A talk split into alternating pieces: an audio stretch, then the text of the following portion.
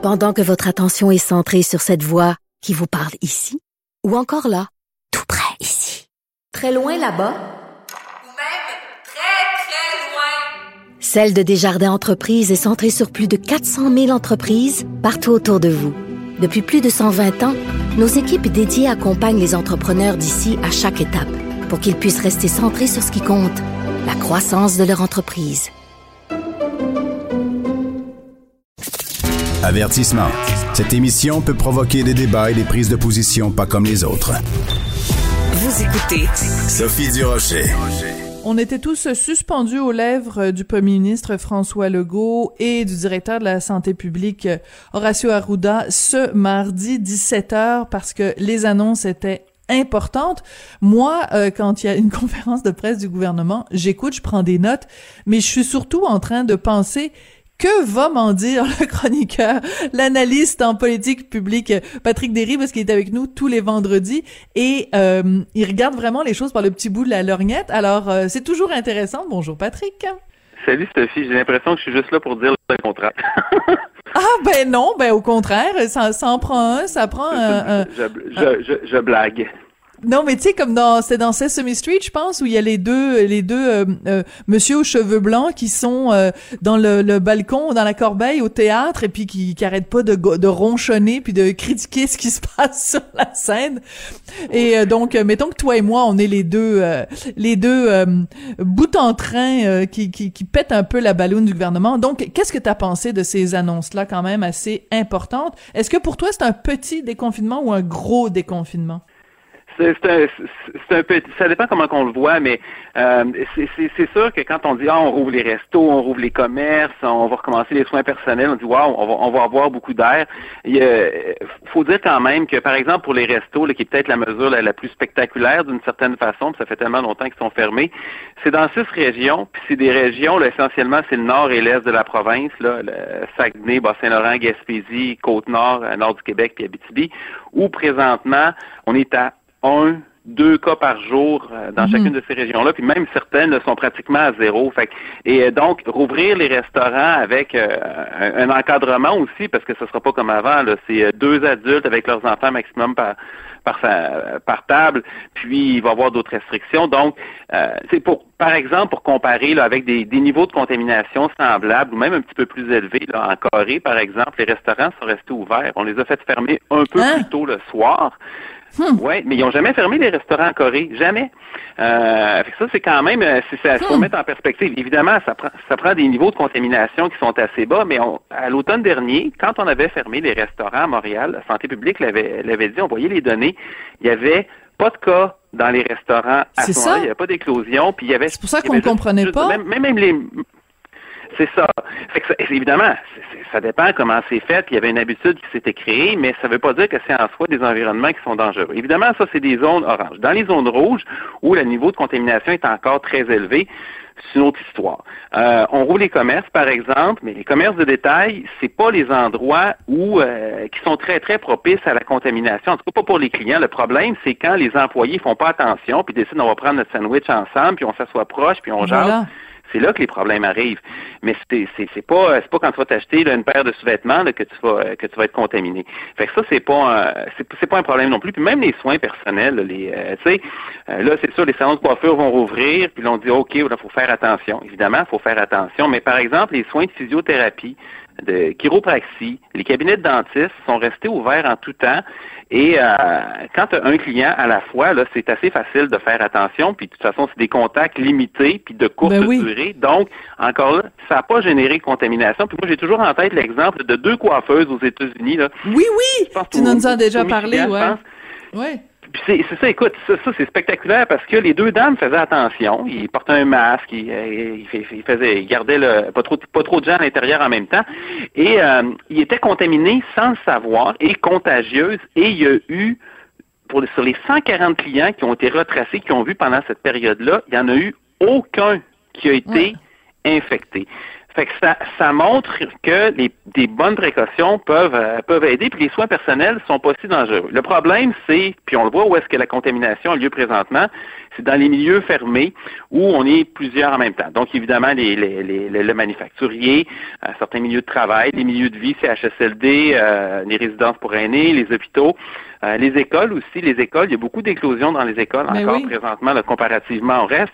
Euh, c'est pas, pas galopant, là, on voit les, les cas baissent, mais les cas dans les écoles, en fait, les cas baissent tout, mais les cas dans les écoles se maintiennent avec une légère tendance à la hausse.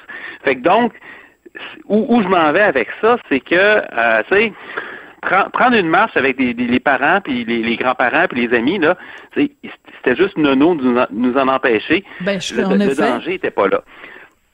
Mais sauf que là, il y a des les risques où est-ce qu'ils sont? Les cégeps et les universités, on veut ramener les étudiants en classe.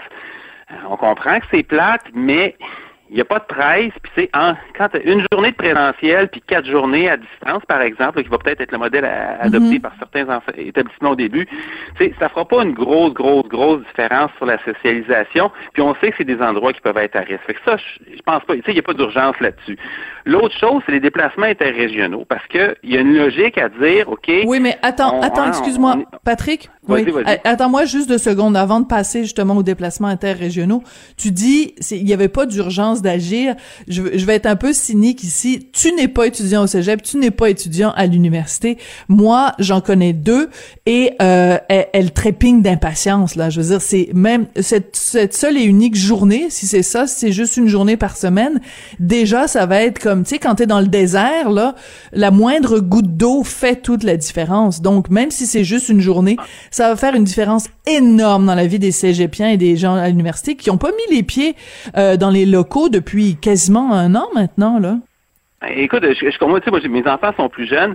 Euh, Ouais. Ma fille là, avait vraiment hâte de recommencer l'école, mais le problème, c'est parce qu'on a agi sur les mauvaises cibles. Si, on, si cet automne, par exemple, on avait dit, tu sais, on a coupé le soccer puis le football dehors cet automne. Mais non, je sais, le sais. C'est nono, là. C'est, fait qu'à un moment donné, là, si, si tu fais, si, tu sais, l'extérieur, laisser les gens tranquilles. Je comprends qu'à un moment donné, peut-être, des- euh, c'est espacer les gens sur les bancs des joueurs, par exemple, puis faites pas exprès, puis éviter les vestiaires, ça c'est correct. Mais là, c'est parce que on a eu des mauvaises cibles, fait qu'on on a écœuré beaucoup de monde pour ça, sans, euh, sans des gains sanitaires qui sont importants. Fait que c'est, c'est, c'est ça le problème. On n'aurait jamais dû, on n'aurait jamais dû interdire aux gens de se voir à l'extérieur alors que les risques à l'extérieur sont absolument minimes. Et quand tu fais ça, qu'est-ce que tu fais? T'envoies les gens à l'intérieur. Puis là, des- des- je veux dire, les gens ont, ont le goût de se rencontrer, ont le goût de se réunir. T'aurais dû dire, Exactement, on le exactement. permet à l'extérieur. Tu sais, de toute façon, il fait tellement froid qu'il n'y a pas tant de gens que ça qui auraient voulu le faire. Mais tu sais, je pense à mon à mon ado, lui qui s'est fait dire, ben tu peux même pas aller faire une bataille de boule de neige avec ton meilleur ami, même si vous vous tenez à deux mètres, même si vous mettez le masque. C'est complètement niaiseux. Je m'excuse, c'est ridicule. Enfin, bon, bref. Euh, C'est ça. Ben, c'est exact. Non, mais c'est exactement ça. C'est- Oui. C'est fondamental parce que la santé publique, en tapant sur les mauvaises cibles, euh, ce que- ce qu'elle a fait, c'est qu'ils ont tanné plein de monde. Les gens sont tabous. Puis là, évidemment, la pression se fait très, très forte politiquement pour dire, écoutez, faites de quoi parce qu'on n'est plus capable. Mais sauf que c'est parce qu'on a fonctionné à l'envers. Mais c'est en tout cas. Fait que ça, ça, ça c'est un problème, mais c'est bien plate, mais le virus s'en fiche un peu. Hein. Fait que, tu sais, évidemment, c'est une, ré- une réouverture contrôlée, puis c'est pas encore fait, puis ça va prendre, ça va se faire dans quelques jours, puis on va voir quand même la situation va évoluer. Mais bon, l'autre risque, évidemment, les déplacements Oui. interrégionaux. Il y a une logique Bon. qui est tout à fait correcte à dire, on n'écœurera pas les gens en Gaspésie quand il n'y a plus de cas, parce que nous, à Montréal, on est encore dans le trou. Fait que ça, c'est tout à fait correct. Même chose pour le Bas-Saint-Laurent puis le Le corollaire de ça, par exemple, c'est le virus, il se promène avec nous. Fait que si les gens commencent à aller se promener, puis là, tu sais, on partira pas de, de, de Montréal pour se rendre à Côte-Nord, mais si tu prends Québec, par exemple, là, c'est pas, tu sais, le parc est juste de l'autre côté, le Saguenay est juste de l'autre côté du parc, puis le Bas-Saint-Laurent, c'est pas tellement loin non plus. Fait qu'il peut y avoir une tentation de dire, hey, les restaurants sont ouverts, on va aller faire un tour, on va peut-être se prendre un, un hôtel ou quelque chose, ou on va aller, euh, tu sais, discrètement chez euh, un tel pour euh, coucher là-bas. Et c'est là que les, c'est là que les problèmes commencent. Donc, il faut s'assurer qu'il n'y ait pas de déplacement. En effet. Puis, de dire de compter juste sur la bonne volonté, c'est avoir moins de signal. Écoutez, s'il y a des contrevenants, il va y avoir des amendes. Autant pour les commerçants que pour les gens qui sont, euh, qui sont ça. Et je comprends pour pas pourquoi pourquoi le gouvernement a pas euh, attaché les deux ensemble. C'est que tu peux pas dire on, on, on crée un Québec à deux vitesses. Tu sais, on, on, on crée un Québec avec une frontière, mais cette frontière-là, on fera rien pour la faire respecter. Ça tient pas vraiment debout. Et je veux juste rajouter quelque chose parce que tu disais les gens de Québec, pour eux, aller dans ces régions-là, euh, dans les six régions, c'est beaucoup plus près.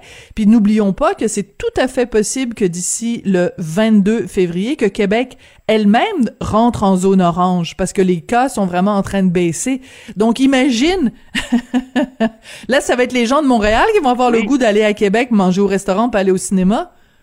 Euh, oui, absolument. Puis c'est ça, c'est ça qui s'est passé à un moment donné, quand il y avait des zones qui étaient dans l'orange, puis d'autres qui étaient dans le rouge, les gens, il y avait des déplacements. C'est comme ça que les problèmes commencent. Mais là, c'est parce que il y a encore une sorte de pensée magique. C'est moi, je, je, repense au contrat moral avant les fêtes. Tenez-vous tranquille oh, pendant un mois. Puis euh, on, on, oublié. que le virus va disparaître par magie. mais puis, mais sauf que c'est pas comme ça qu'un virus fonctionne. Puis c'est pas parce que les gens ont pas respecté. C'est parce que quand tu prends pas les bonnes cibles, puis tu traques pas le virus, ben le virus il continue de se propager. Puis ça, ça nous mène au troisième problème, puis qui est le plus important, c'est on n'est toujours pas prêt. Ça fait un an que la pandémie maintenant est arrivée au pays, puis dans, dans quelques jours, ça va faire un an aussi pour le premier cas au Québec je comprends qu'on n'était pas prêt, on n'a pas vécu mhm. ça de pandémie, mais là, pour les capacités de traçage, le dépistage préventif est massif, et le traçage, c'est fondamental. Et on n'est toujours pas prêt pour ça. On est en retard sur le virus. Fait que présentement, on voit ça descendre, puis c'est correct, mais si ça remonte, ben on, risque de le savoir un petit peu en retard, puis ça, ça va faire des ça va faire des dommages. Puis là, c'est, pas juste moi qui ai perdu dans ma tête. Tu sais, j'entendais Joanne New, par exemple, qui disait à peu près la même chose.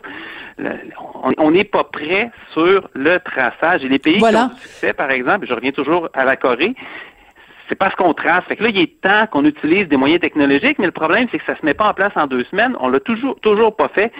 Et ça, ça pourrait venir nous remordre derrière, surtout que là, il y a des variants qui arrivent. Et ça, c'est le plus gros danger. Parce que, euh, je parle rapidement du Danemark. le Danemark, ils ont une courbe qui descend comme nous autres, ça a l'air aller super bien. Sauf qu'eux, ils font beaucoup plus de séquençage des tests. Et ce qu'ils voient, c'est que sur la courbe, en dessous de la courbe qui descend, il y en a une autre beaucoup plus petite qui monte, mais c'est le variant qui monte très vite. Fait qu'on ne hmm. le voit pas dans le portrait global. Ah, ça, c'est intéressant. Ça baisse. Oui, et ça, c'est et on est en train de le voir dans d'autres provinces aussi. Et c'est une progression exponentielle. Oui, en Ontario. Oui. Ça, va vite. Ça, peut aller très vite. La, comparaison qui est effectuée, là, c'est par exemple, tu sais, une piscine là, que tu remplis une, goutte à goutte, là, là ça va prendre, mettons, avec une, une progression exponentielle, ça va prendre peut-être, euh, je sais pas moi, 45 minutes avant que ça, soit rempli, mais à la 42e minute, à l'air encore vide, puis le moment donné, pouf, ça explose. Euh, mais mais euh, Patrick, c'est très oui, c'est très important ce que tu dis parce que bon, c'est sûr que peut-être que nos cours de de de de, de maths ou nos cours de de statistiques sont sont loin dans notre tête dans, certains cas, mais ce qu'on est en train de dire, c'est que même si le nombre de cas diminue, ce qui est grave et ce qui est inquiétant, c'est que parmi ces cas-là, la proportion de ces cas qui sont dus aux variants, que ce soit britannique ou d'Afrique du Sud ou peu importe, est lui en train d'augmenter. Et ce variant-là, ces variants-là, un, se propagent plus vite, et deux, dans certains cas, en tout cas, ça a été prouvé qu'ils sont plus mortels. Donc, euh, euh, euh, c'est comme on, se réjouit pour les mauvaises raisons et on s'inquiète pas pour les bonnes raisons. C'est ça. Ben, on fonctionne un peu à l'aveugle, c'est-à-dire que c'est sûr que le Québec a, par exemple, un petit peu moins de contact avec l'Afrique du Sud, puis, par exemple, entre autres, le Royaume-Uni, que l'Ontario peut en avoir. Mais sais, on sait que c'est présent sur le territoire. Mais présentement, on ne sait pas. Et l'Ontario, encore une fois, est en avance. Ils ont commencé à tester de façon un petit peu plus intensive les, les, échantillons positifs pour retracer les variants. Le Québec, on commence, mais on arrive plus lentement. Fait que peut-être qu'on est dans une situation qui, qui finalement pas si pire, puis c'est correct, mais il nous manque un peu d'informations, puis on est encore en retard sur le virus. Oui. Écoute, il y a un dossier dont je veux absolument euh, qu'on parle. C'est euh, une nouvelle qui a été sortie par nos collègues de Radio-Canada. Euh, et la raison pour laquelle je voulais en parler avec toi, c'est que, bon, euh, le, le, les comparaisons entre le public versus euh, le privé, est-ce qu'on devrait donner plus de place au privé? Je sais euh, parce que pour t'avoir interviewé quelquefois là-dessus que c'est un dossier qui, qui t'intéresse, donc on apprend euh, euh par Radio Canada que cette fameuse liste là de de de, de chirurgie en attente, ben on a pu quand même depuis le mois de juin procéder à 20 500 opérations chirurgicales au privé grâce à des ententes signées avec des cliniques médicales spécialisées. Donc, ce qui fait qu'à certains endroits, comme à Laval, euh, le délestage euh, est à 76% au lieu de 31 Et donc, on est passé de 76 à 31 Donc, vive le privé, Patrick? Ben, c'est, oui, et moi, je, je, vais répéter ce que je dis tout le temps, c'est, c'est, c'est, l'important, c'est la couverture universelle des soins. Et l'entente que le ministère a pris avec ça, c'est ce que font beaucoup de pays européens de façon régulière, c'est-à-dire il n'y a rien d'exceptionnel là-dedans. Il y a une couverture universelle des soins, c'est-à-dire c'est pas un système à l'américaine où tu as une partie de la population qui est mm. peu ou mal couverte. Tout le monde est couvert, mais tu as une diversité de fournisseurs. Puis qu'est-ce que ça fait ça? Ça fait de l'émulation, ça fait une certaine concurrence, ça donne du choix aussi. Et surtout, il y a une question de performance parce que de façon à peu près générale, puis évidemment, il y a des exceptions, mais de façon générale, les cliniques, les hôpitaux entrepreneuriaux sont plus performants que les équivalents qui sont gérés par l'État. Puis c'est tout, c'est tout à fait normal, ça. Ici, au Québec, on fait l'erreur d'en faire une question morale, puis à chaque fois, il y a des gens qui s'indignent, dont, euh, en tout cas, certains, certains groupes de médecins, puis aussi des gens euh, dans, dans, dans, les ministères et même dans les médias, pour dire, hey, on devrait tout mettre ça obligatoirement dans le réseau public, puis rapatrier ça, puis c'est une grosse, grosse, grosse mhm. erreur. Il ne faut pas que ça soit géré par le gouvernement, il faut que ça soit couvert par l'assurance universelle. Parce que, hmm. par exemple, là, ce qu'on oublie là-dedans, là, la productivité n'est pas la même. Et par exemple, quand il y avait eu des, euh, des chirurgies, euh, ben, il y en a toujours d'ailleurs à Rockland puis au 10 qui sont, euh, qui Rockland sont par, le mm-hmm. par le gouvernement. Et les quand tu parles aux médecins qui vont opérer là-bas, là, c'est des médecins qui travaillent aussi dans le système public, dans des hôpitaux, puis qu'à un moment donné, ils vont faire des interventions, mm-hmm. c'est des chirurgies d'un jour, habituellement, là. en fait, il faut que ça soit ça. Et ce qu'ils disent, c'est la productivité n'est pas du tout la même chose. Une bonne journée dans un hôpital, je peux faire quatre, cinq chirurgies. Des fois, c'est zéro parce qu'il y a des annulations. Quand je vais dans une clinique qui est spécialisée, qui est dédiée, puis qui est focalisée là-dessus, c'est huit ou neuf. Hmm. Imagines-tu la différence de volume que ça fait si c'était à grande échelle les gains qu'on pourrait faire? Fait il faut pas en faire une question morale. Puis ici, il y a un gros problème parce que on sépare de façon étanche la pratique publique et la pratique dans le privé, puis on demande aux médecins de choisir, puis un médecin doit se désaffilier pour aller au privé. Ben non, c'est ridicule. Il y en a d'ailleurs qui le font qui, qui font à chaque mois. Mais il y a bien des pays d'Europe, ce qu'ils font, c'est beaucoup plus simple que ça, c'est faites, faites vos heures dans le public. En dehors de ça, faites ce que vous voulez, ça fait juste ajouter de la capacité. Ben voilà, c'est pour compléter. Intégrer, puis on utilise tout. Voilà. Et dans ce cas-ci, excuse-moi, mais moi, je suis extrêmement contente qu'on ait fait ces 20 000 opérations au privé. Puis si on avait pu en faire 40 000, puis 60 000, puis faire baisser la liste des 140 000 personnes qui sont en attente de chirurgie, moi, euh, je, je, fais juste applaudir. Faisons, euh, faisons, euh, faisons-en le plus possible, euh, peu importe que ce soit au privé ou au public. L'important, c'est de faire baisser les chiffres sur la liste d'attente. Patrick, merci beaucoup. Ben, on a bien hâte. On a déjà hâte à vendredi prochain. Les, gens, l'important, c'est que les gens soient couverts. C'est ça qu'il faut retenir. Les gens sont couverts. C'est le gouvernement qui finance. C'est absolument équitable. C'est très sociodémocrate. C'est des solutions européennes. Ça serait de notre sang privé. Ben c'est ça, c'est pas comme si on disait à un patient, ben toi, euh, t'as moins d'argent, t'as moins de revenus, donc on te t'es, soigné dans un système qui est moins bon. C'est le même système pour tout le monde, sauf que le gouvernement alloue des ressources selon euh, les, les, disponibilités. Au final, euh, tout le monde tout le monde se trouve couvert. Bon, écoute, merci beaucoup, puis à la semaine prochaine. Merci. Bonne fin de semaine.